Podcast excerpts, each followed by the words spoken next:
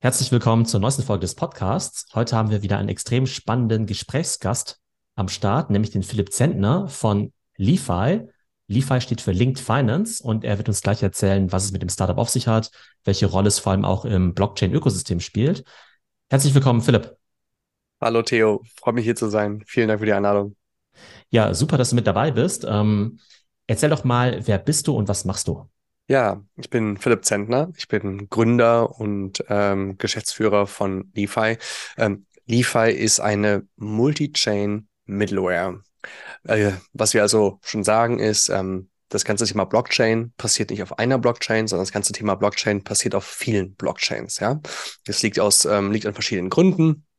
Ähm, da können wir nachher mal drauf eingehen. Nichtsdestotrotz können wir davon ausgehen oder, oder können wir sagen, dass das ganze Thema Blockchain-Infrastruktur und damit auch Liquidität fragmentiert ist. Das heißt, wir haben sie verteilt auf verschiedenen voneinander losgelösten technischen Systemen. Und das macht es für Unternehmen sehr, sehr schwer, ähm, auf der Blockchain ähm, aufzubauen, ähm, gerade wenn sie von oben kommen und letztendlich viele ähm, Assets und viele verschiedene Ökosysteme unterstützen wollen. Also sagen wir mal ein Wallet oder sagen wir ein Custodian, ja, oder, oder ein Trading Desk. Ähm, die sehen also die verschiedenen Möglichkeiten ähm, zu interagieren, müssen dafür aber verschiedene Datenprovider anbinden, müssen verschiedene Services anbinden, um letztendlich Assets tauschen zu können und Assets und Daten von der einen Blockchain auf die andere Blockchain bewegen zu können. Und was wir machen ist, wir aggregieren diese ganzen Services und abstrahieren das Ganze weg. Also eine ganz einfache Schnittstelle.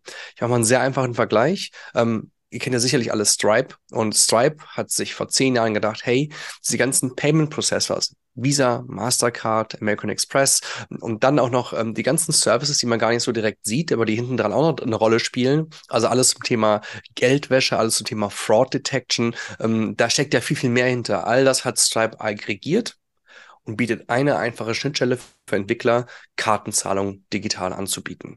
Und wir machen das Ganze im CryptoSpace sozusagen, analog dazu. Ja?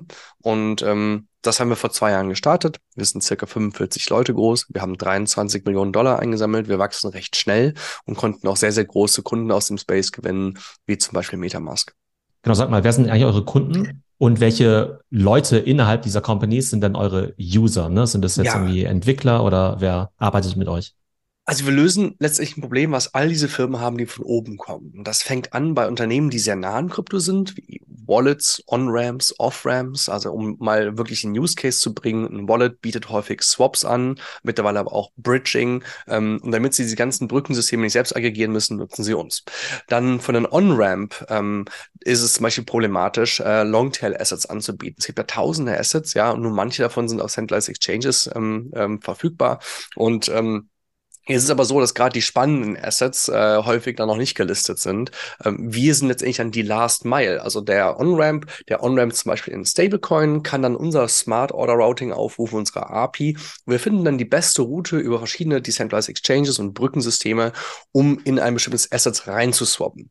Jetzt können wir den Spieß auch umdrehen und den Off-Ramp betrachten. Der Nutzer hat viele Longtail-Assets und möchte letztendlich da rauskommen. Und der Off-Ramp hat natürlich ein Problem. Der kann ja, der kann sich ja nicht gegen, also der kann sich ja nicht ähm, mit all den Longtail-Assets auseinandersetzen. Das heißt, was auch immer der Nutzer in seinem Wallet hat, ähm, das detekten wir, das wird in unsere API reingegeben und wir finden den besten Pfad mit einer so wirklich einer Best-Price-Garantie ähm, in das gewünschte Asset des Off-Ramps, mit dem der Off-Ramp arbeiten kann, auch wieder hier vermutlich ein Stablecoin auf irgendeiner Chain. Ähm, wir finden den besten Pfad und können den ausführen. Ne, wir werden auch von Hedgefonds genutzt, Liquid Funds, äh, Trading Desks, äh, ähm, Custodians, die ihre Nutzern sogenannte Closed DeFi Circuits anbieten wollen. Also der Custodian möchte seine Assets an der Custody so hoch wie möglich halten. Ähm, der Nutzer möchte aber häufig auch mit DeFi irgendwie in Kontakt kommen. Da bieten wir ihm letztendlich einen Weg an, in ein bestimmtes Asset rein zu swappen, zu bridgen und dann am Ende die Funds wieder in Custody zu schicken. Und der Custodian muss nichts weiter machen, als eine Wallet-Adresse auf verschiedene Ökosystemen zur Verfügung zu stellen. Und den Rest machen wir. Also von der, vom Smart Order Routing bis zur Ausführung. Und sind eure Kunden dann primär dann schon, ich sag mal, B2B. Finanz-Apps und äh, Marktplätze oder sind da jetzt auch, weiß nicht, Blockchain-Games oder NFT-Projekte mit dabei? Alles mit dabei. NFT-Projekte. Ähm, äh, also beim NFT-Projekt geht es häufig darum, äh, der Nutzer möchte ein NFT kaufen, das NFT ist auf einer bestimmten Chain äh, und wir vereinfachen den gesamten Checkout-Prozess, indem wir es ermöglichen, dass das, dieses NFT mit jedem Asset, das der Nutzer auf jeder anderen Chain hat, ähm, gemintet werden kann. Ja, also immer dann, wenn es darum geht, äh, es gibt, wir haben eine Multi-Chain-Problematik, dann abstrahieren wir das Ganze eigentlich weg. Und so werden wir von On-Ramps, Off-Ramps, ähm, Wallets verwendet bis hin zu Games, Marketplaces, ähm, Brokerage-Apps, also Trading-Apps, ähm, die auch Asset-Zugang geben. Ähm, da kennt man ja auch sehr große Namen. Äh, da sind wir auch in Implementierung. Und ähm, ja, also sehr divers, sehr divers. Es ist sehr schwierig, ein, ein, ein konkretes Kundensegment. Wir haben natürlich gutes Gefühl dafür, wo wir am schnellsten wachsen. Also äh, absoluter No-Brainer ist es eigentlich für jedes Wallet. Also wir haben auch 30 Wallets, die uns implementiert haben mittlerweile. Ähm, äh, dann für On-Ramps, Off-Ramps macht es häufig Sinn. Und äh, ja, am Ende muss letztendlich jeder Hedgefonds und jeder Trading Desk ähm, diese selbe Art von Software entwickeln. Und wir haben uns da halt sehr, sehr früh darauf spezialisiert. Wir waren sehr, sehr früh mit der These, dass die Zukunft Multi-Chain sein wird und haben also Anfang 21 schon angefangen, die ersten Brückenlösungen zu aggregieren. Genau, Stichwort Multi-Chain. Ähm, welche Chains sind aus deiner Sicht gerade relevant? Also klar, es sind natürlich viele, aber die Frage, die sich ja gerade auch Leute stellen, die nicht so tief in dem Crypto-Space drin sind, die sehen ja immer, klar, es gibt irgendwie die ganz großen Chains, ähm, aber dann ähm, launchen ja gefühlt jedes Jahr wieder viele neue. Da fragt man sich ja immer, okay, ist es jetzt so ein kleines Nischenprojekt oder hat es eben auch eine langfristige Relevanz? Das heißt, wenn du heute so auf den Web3 oder Crypto-Space schaust, was sind aus deiner Sicht so die, weiß ich, vielleicht so Top 5 oder Top 10 Chains, ähm, die man im Auge behalten sollte? Es ist ganz schwierig zu sagen. Man kann, es gibt verschiedene, man kann in verschiedene Richtungen argumentieren. Die eine Argumentationsstufe könnte sein, hey, in den letzten Jahren wurde extrem viel in das Thema Kryptographie, aber auch in das Thema Distributed Ledger Technologies investiert. Und entsprechend ähm, äh, müssen diese Research Findings äh, produktisiert werden, ja. Also, also man muss irgendwie dafür sorgen, dass das Geld, was in Research gesteckt wurde, wieder rauskommt. Und so entstehen also sehr innovative neue Chains wie Aptos Suicide. Ähm, man kann sich jetzt sagen, da sollte man sich drauf stürzen. Genauso kann man argumentieren, hey, es gibt viele Chains, die früh die langfristige Ethereum Roadmap ähm, von Tag eins implementiert haben. Und sie konnten das machen, weil sie keine Traction hatten. Also konnten sie einfach bauen, bauen, bauen, ohne jetzt wirklich ähm, irgendwas zu brechen. Und Ethereum hatte den Luxus nicht. Da war Ethereum den Luxus, dass sie viel Traction hatten, ja. Und da könnte man sagen, hey, schaut euch Starknet an, schaut euch Nier an. Ähm, ähm, dann die ganzen Zero Knowledge ähm, Chains, die gerade rausgekommen sind, CK Sync, CK Error, äh, Linear. Ähm, also da tut sich ja auch viel am Ende des Tages viel Traction sehen wir immer noch auf den gängigen Chains von Binance, Polygon, Arbitrum, Optimism, ähm, Avalanche Phantom und äh, natürlich, also Ethereum ja sowieso und, und Solana. Und da sehen wir eigentlich immer noch die meiste Traction und äh, der Rest muss halt kämpfen. Ähm, ich kann mir gut vorstellen, dass, äh, dass einige Ökosysteme aktuell noch nicht so prominent ähm, sind, aber im Hintergrund eine gute Arbeit beim Thema Business Development geleistet haben und dann wirklich aus, aus dem Nichts auf einmal viel Traction haben werden. Das kann ich mir gut vorstellen. Ähm, vielleicht ein Algorand, ähm, vielleicht ein ähm, Zero. Ähm, ich kann keine Top 10 nennen. Ich kann nur Top 10 auf Basis der Aktivität nennen. Ne? Das ist ja immer die spannende Frage auch im Crypto-Space, ne? Was ist sozusagen, ich sag mal, Spekulation und was ist tatsächliche Nutzung? Das heißt, man wird sich jetzt zu einfach machen, wenn man jetzt einfach nur auf, keine Ahnung, CoinMarketCap oder jetzt auf Bitpanda geht und sich jetzt irgendwie die Top 10, Top 20 Coins oder Chains nach Market Cap anschaut, wobei die ja idealerweise ja schon ein bisschen Indiz dafür auch sein sollten, wie stark dann eben auch die ja, Nutzung oder die Adoption jetzt auch entweder bei Endnutzern oder Entwicklern ist. Nee, da schaue ich gar nicht drauf. Transaktionsvolumen und Wachstum. Ich schaue mir die Flüsse an, die über die ganzen Brückensysteme fließen. Da bin ich natürlich auch gut positioniert. Also mit Liefer haben wir die ganzen Brückensysteme aggregiert. Das heißt, wir sehen, was drüber läuft. Ähm, nicht nur bei uns, unserem Produkt, sondern wir monitoren einfach dieses, äh, diese Marktumgebung sehr stark, diese Infrastrukturumgebung und sehen natürlich da sehr, sehr stark, wie entwickeln sich Flüsse. Und man kann vermutlich auch äh, durch verschiedene, wenn man das Ganze mit Events korreliert, wahrscheinlich zu einem gewissen Grad auch predikten, wie wohin werden, werden Sachen fließen. Am Ende des Tages muss man aber auch sagen, ne, und da bin ich, äh, da muss man auch ehrlich sein, ich glaube, dass, dass äh, viel Transaktionsvolumen natürlich auch Wash-Trading ist. Ähm, das war in anderen Märkten auch nicht anders und das ist, wird, ist hier genauso. Und äh, ich äh, denke einfach, ähm, es ist schwierig, irgendwas in dem Space zu predikten. Ähm, am Ende spielt eine Narrative immer eine große Rolle und ähm, die Leute ähm, stürzen sich auf das, ähm, was da gerade ist. Und wenn wir von Layer 1, Layer 2 sprechen, dann ist das aktuelle ähm, Narrativ letztendlich Zero Knowledge Chains. Ne? Da sind wir eigentlich gerade.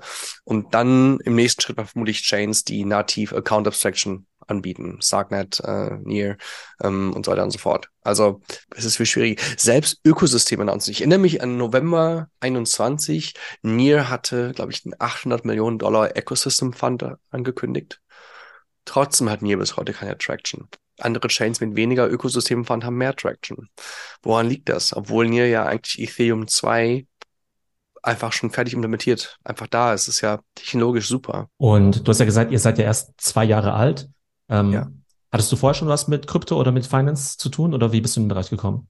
Nein, überhaupt gar nicht. Ich habe wirklich mein erstes Wallet Anfang 21 installiert, also Februar oder März 21 zum ersten Mal Krypto angefasst. Ich erinnere mich aber noch an den Bitcoin-Beitrag, der auf Reddit rauskam. Also ich entwickle, seit ich zwölf bin, habe äh, früh angefangen, Unternehmen zu gründen, so mit 15, war also früh in den in, in, in dieser Startup-Szene und und auch den die Netzwerke, die äh, in Staaten aufkamen, die hatte ich so drei, vier, fünf Jahre früher als äh, als meine deutschen Freunde und ähm, habe da viel mitbekommen. Ich war immer sehr interessiert an datenintensiven Themen. Wir waren sechs Jahre im Gaming-Bereich tätig, danach im Biotech-Bereich und Marketplace Intelligence. Alles war sehr datenintensiv.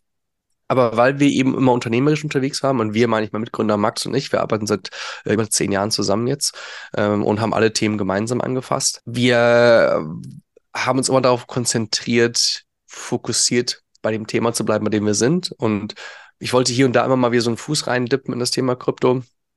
Aber es war halt ein Rabbit Hole, ne? Also, und gerade wenn du technisch rangehst, also wenn du technisch reingeschaut hast, war es immer so, tief, keine Zeit. Ne? Und deswegen einfach mal diesen Bogen drum gemacht. Also die, die Begeisterung fürs Thema war irgendwo schon da, aber wir hatten halt einfach immer andere Opportunitäten, um die wir uns kümmern müssten. Und so hat einfach der, die, die mentale Freiheit gefehlt, sich früher auseinanderzusetzen, was ja schade ist. Ich glaube, ich wäre heute ein bisschen woanders, wenn ich mich damit früher befasst hätte. Aber naja, ähm, macht trotzdem Spaß, macht heute sehr viel Spaß. Aber da habt ihr euch ja einen spannenden Zeitpunkt ausgesucht, ne? also 21, also mitten im Bullrun quasi. Und dann natürlich letztes Jahr dann natürlich auch so ein bisschen mit dem äh, Bear Market zu kämpfen. Ähm, wie habt ihr das so als Gründer erlebt? Denn da gibt es ja verschiedene Perspektiven. Das eine ist ja so ein bisschen so, ähm, äh, verdammt, wo geht jetzt eigentlich dieser Markt irgendwie hin? Ähm, sind wir da inhaltlich noch überzeugt? Ähm, finden wir überhaupt Investoren noch für unser Thema? Shiften jetzt über alle rüber zu AI eigentlich, ne? auch so von der Attention her. Ähm, ich glaube, super spannende Themen. Vielleicht kannst du ein bisschen was darüber erzählen.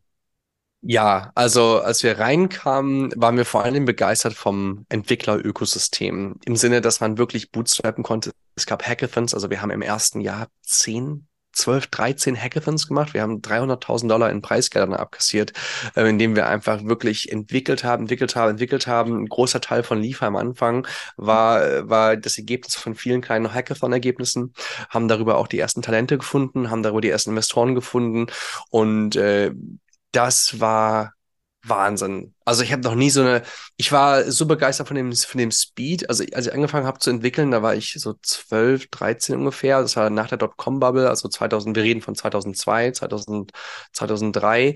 Und ich erinnere mich noch, wo das Web damals stand. Ne? Also ähm, man musste noch äh, CSS-Browser-Weichen schreiben, um, um, um dann für seine Webseite für jeden einzelnen Browser neu zu schreiben praktisch. Also so unterschiedlich waren die Rendering-Engines damals. Ne? Also ich habe noch für Netscape Netscape meine Webseiten optimiert.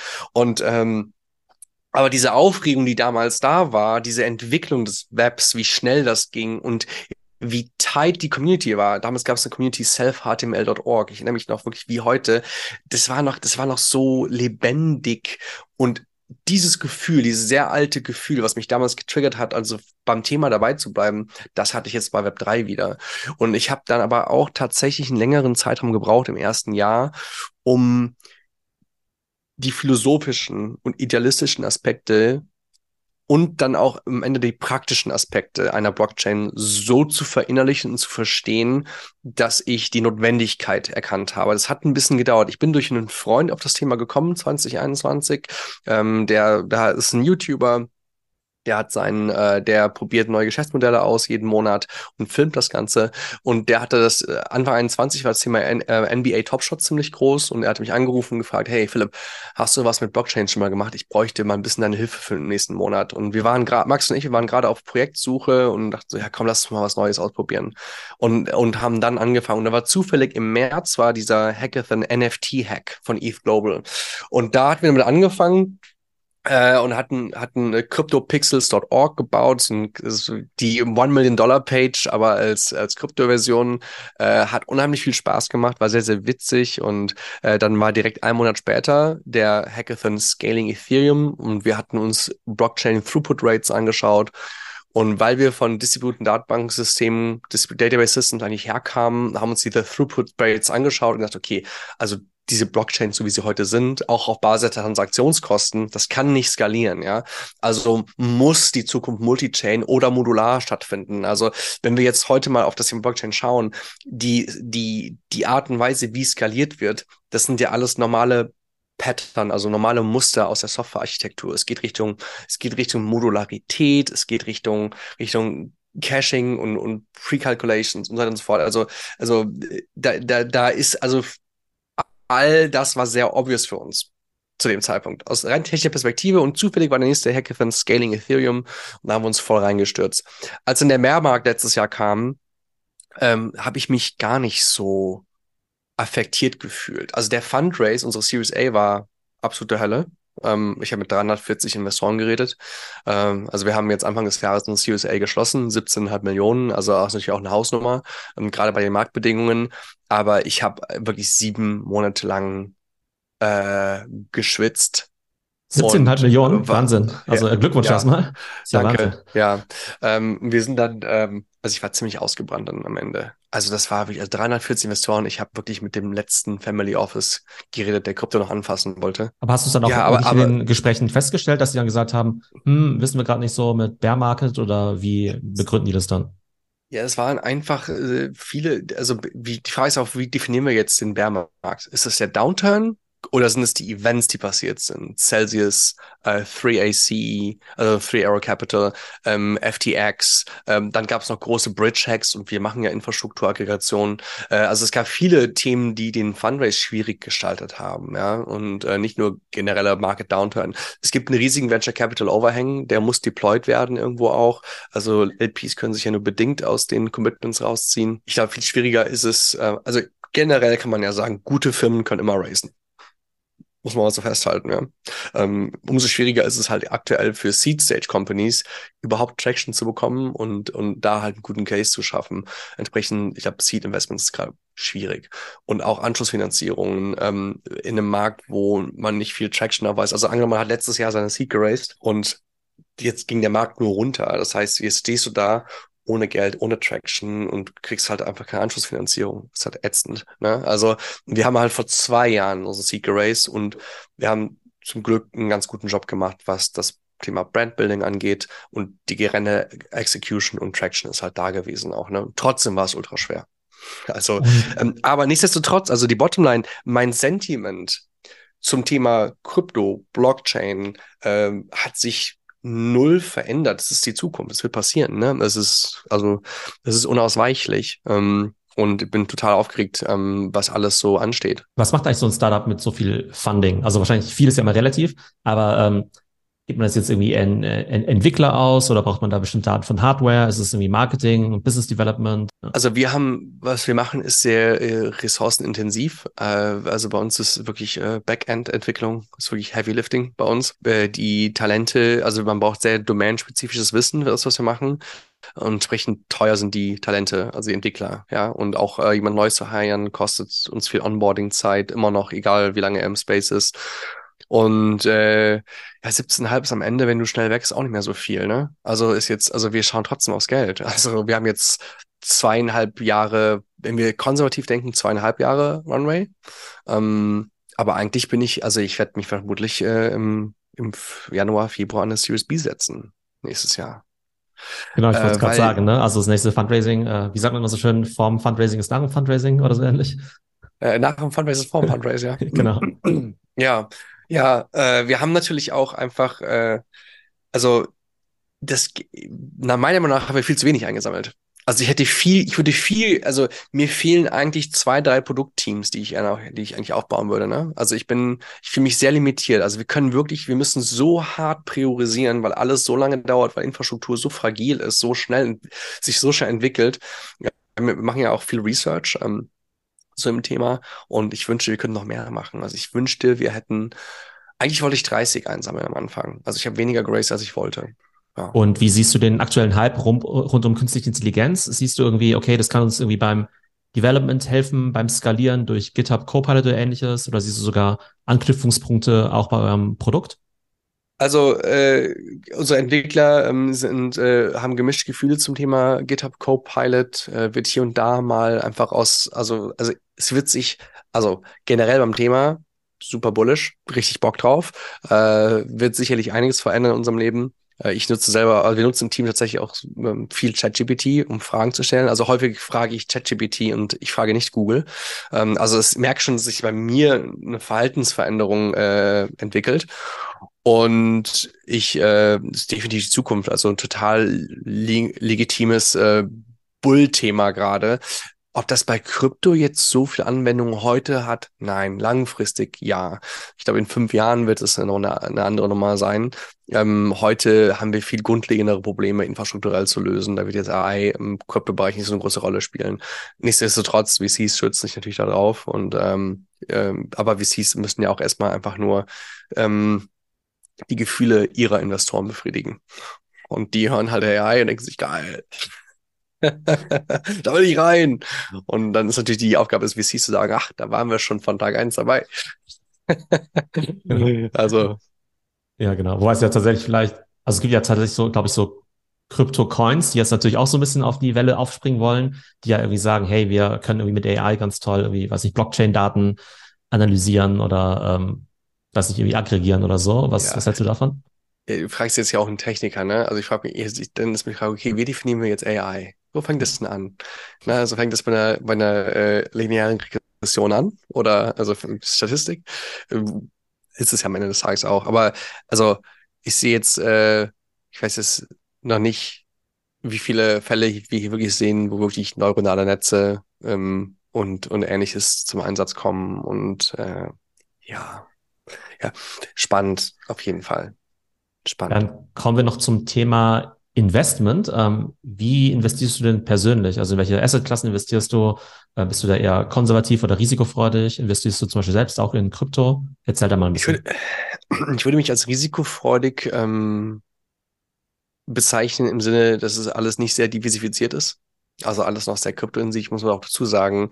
Äh, Theo, ich habe letzten zehn Jahre Companies gebaut, alles in diese Companies reingesteckt. Also ich habe jetzt auch keinen großen Schatz, den ich irgendwo investieren hätte können. Also sprich, äh, in den letzten zwei Jahren hat sich erst äh, ein bisschen, haben sich Gehälter erst ein bisschen kumulieren können und so mache ich halt hier und da äh, ein paar Angel Investments. Und das fließt in der Regel zu 95 Prozent in Infrastruktur. Ja, also Lagrange und Herodotus und Catalyst. Äh, Catalyst ist ein Multi-Chain-Dex. Ähm, Herodotus und Lagrange sind Zero-Knowledge-Proof-Lösungen äh, und äh, Storage-Proof-Lösungen.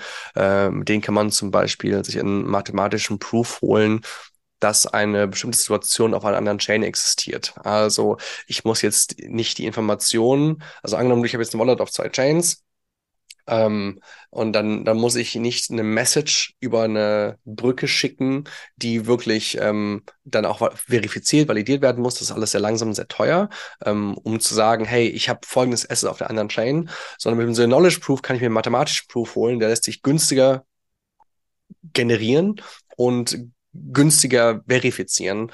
Und ich kann so letztendlich sagen, hey, ich möchte mir hier gerne Geld leihen auf dieser Chain und ich möchte aber auf der anderen Chain meine Assets einfach lassen und da als Kollateral submitten und einfach da lassen. Also ich muss meine Assets nicht mehr bewegen, nur um auf verschiedenen Chains ähm, Aktivitäten auslösen zu können. Also, also das Thema Cross-Chain Proofs ist ein, ist, ist ein infrastrukturelles Thema, was eine sehr große Rolle spielen wird da habe ich rein investiert.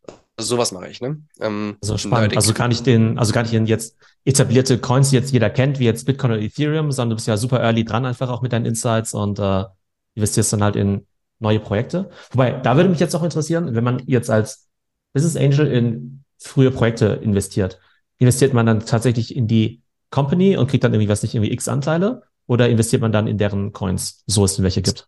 Mal, mal so, mal so. Manche Firmen äh, sagen, hey, wir bleiben eine Equity Company äh, und andere sagen, wir werden irgendwann Token rausbringen. Und häufig hat man Equity mit Token Warrant. Das bringt mich immer in eine, in eine, in eine schwierige Situation, weil aus steuerlicher Perspektive in Deutschland ähm, Token Investments, auch wenn es ein Warrant ist, muss ich privat machen. Ähm, dann ist ja steuerfrei nach einem Jahr des Haltens, auch wenn es vermutlich abgeschafft wird. Ähm, und Equity Investments würde ich über meine Holding, über eine UG machen. Also das ist halt äh, ja, das ist alles noch ein bisschen, da wird, glaube ich, noch viel aufgeräumt werden müssen, äh, nachträglich. Äh, schwierig, mal sehen. Ähm, ich, was Blue Chips angeht, ich, also ich habe auch ein bisschen was in Blue Chips investiert und da halt tatsächlich eher konservativ. Also bisschen Bitcoin, bisschen Ethereum, bisschen Solana, bisschen Uni, bisschen Aave. Ähm, ganz, ganz, also einfach wirklich nur Blue Chips. Ähm, aber wie gesagt, viel ist es auch nicht gewesen bisher einfach weil einfach nicht viel hängen geblieben ist. Wenn wir jetzt zum Abschluss noch einen Ausblick werfen in die Zukunft, also ich sag mal, das nächste sechs bis zwölf Monate, äh, viel mehr in die Zukunft kann man ja im Tech-Space eh nicht schauen. Ähm, was ich mich jetzt konkret bei Krypto auch frage, ne? also viele Leute, die warten ja immer auf so große ich sag mal, große Events, ne, irgendwelche Catalysts, die irgendwie den, das Wachstum irgendwie zurückbringen, ne? Also ob das jetzt, keine Ahnung, ist, äh, das nächste Happening zum Beispiel bei Bitcoin oder vielleicht irgendeine Adoption, das jetzt, keine Ahnung, so wie damals Tesla kauft Bitcoin oder ähnliches. Ähm, Siehst du jetzt irgendwelche Katalysten in der näheren Zukunft oder sagst du, nee, das ist eigentlich auch überhaupt nicht relevant, weil es einfach ein Ökosystem ist, was halt beständig halt, was sich jedes Jahr halt irgendwie um x Prozent wächst und dann halt kumuliert über die nächsten fünf bis zehn Jahre einfach sehr relevant sein wird? Also wir haben ständig News, die das Ganze zum Wachsen bringen. Äh, sei es, ähm, ja, in ETH Tokyo hat Japan ausgerufen, Blockchain an Blockchain-Land Nummer eins äh, werden zu wollen. Also der Prime Minister hat das verkündet, das war Mitte April. Wir haben jetzt, letzt, wir haben jetzt gestern die deutsche, gestern, letzte Woche war ja super zum Beispiel, wo echt Leute einfach ähm, ähm, ETFs und, und, und, und Indexe und, und, und Co. einfach ähm, angekündigt haben. Oder Deutsche Bank hat sich äh, für eine Krypto-Lizenz beworben und so weiter und so fort. Also alles geht in die richtige Richtung und immer wieder gibt es starke Zeichen, dass es in die richtige Richtung geht. Und ich kümmere mich wirklich um, so sehr um die Firma, dass ich mich um Marktentwicklungen und solche Events kaum schere. Wer kann, soll sich im Space engagieren. Äh, ich glaube, es ist unheimlich hilfreich, früh einzusteigen, gerade weil es noch komplex ist. Das, was man jetzt lernt, dieses Wissen ist der Wettbewerbsvorteil in zwei, drei Jahren. Das ist halt sehr, sehr wertvoll und gibt einem natürlich dann langfristig die Weitsicht zu schauen, wie werden sich Systeme entwickeln und äh, wohin wird die Reise gehen. Und äh, es ist, ja, also äh, ich würde sagen, geht nicht um Geldinvestment, es geht vor allem um Zeitinvestment. Also sich bilden in dem Bereich und das ganze Thema nicht nur als Investmentanlage sehen, sondern wirklich mehr zu verstehen, lohnt sich aus beruflicher und äh, persönlicher Perspektive sehr, sehr stark. Genau, sehr schönes äh, Schlusswort, finde ich. Ich glaube, diese, sag mal, Ruhe oder Gelassenheit, die du auch gerade angesprochen hast, die kann ich eben auch bei vielen Leuten in diesem Space eben feststellen, dass sie halt einfach sagen, ja, nee, wir bauen halt einfach unser Zeug weiter. Ähm, wir müssen nicht ja. irgendwie jeden Tag auf irgendwelche, weiß nicht, Kurse oder so schauen, es ist uns eigentlich ziemlich egal, affectet uns halt überhaupt nicht. Und ich glaube, das ist wahrscheinlich auch die richtige Einstellung, sonst wird es einfach total verrückt werden, wenn du so deine Motivation und deine Stimmung einfach komplett von solchen externen Faktoren abhängig machen äh, würdest. Denn wir wissen ja alle, wenn du ein cool, eine coole Company bauen willst, ein cooles Projekt, ist es ja ohnehin ein, weiß nicht, fünf bis zehn Jahreshorizont. Ich denke auch. Einfach dabei bleiben, ruhig bleiben. Auch was Unternehmer angeht, äh, je besser man den Space versteht und wo der Puls gerade ist. Also wo steht das Thema gerade? Ich habe viele Krypto-Gründer letztes Jahr kennengelernt, gerade aus Deutschland. Die haben sich zu wenig damit auseinandergesetzt, wo der Space gerade steht. Und die haben dann tolle Ideen gehabt, aber nicht verstanden, dass der Space und die Adoption des Space, also die haben sich, die haben sich von dem Hype reiten lassen, anstatt zu verstehen, wo ist der Puls und wo muss man entwickeln, also wo muss Produkt geba gebaut werden. Ähm, ähm, und konnten so letztendlich häufig kein Geld einsammeln. Das ist auch sehr schwierig natürlich zu transportieren, was sie tun sollen. Du musst viel Zeit investieren, ähm, musst in die richtigen Twitter-Bubbles auch reinkommen, um zu verstehen, was geht eigentlich ab. Was, was machen wir hier eigentlich gerade? Wo stehen wir? In dem Sinne, folgt mir auf Twitter. Ja, genau, folgt dem Philipp. Da seid ihr dann ganz nah am Markt dran. Also nicht am Markt dran, sondern am Puls, am Puls des Ökosystems. Vielen Dank, Philipp, für deinen Insights heute. Danke. Theo, vielen, vielen Dank. Hat mir Spaß gemacht. Ja, ebenfalls. Ciao. Ciao. Und ganz wichtig noch unser Disclaimer. Die vergangenen Wertentwicklungen geben keinen Hinweis auf zukünftige Ergebnisse und die Inhalte des Podcasts stellen weder eine Anlageberatung noch ein Angebot oder eine Aufforderung zum Kauf von digitalen Assets dar. Investieren birgt Risiken. Vor dem Abschluss einer Transaktion sollten stets eigene Recherchen durchgeführt werden.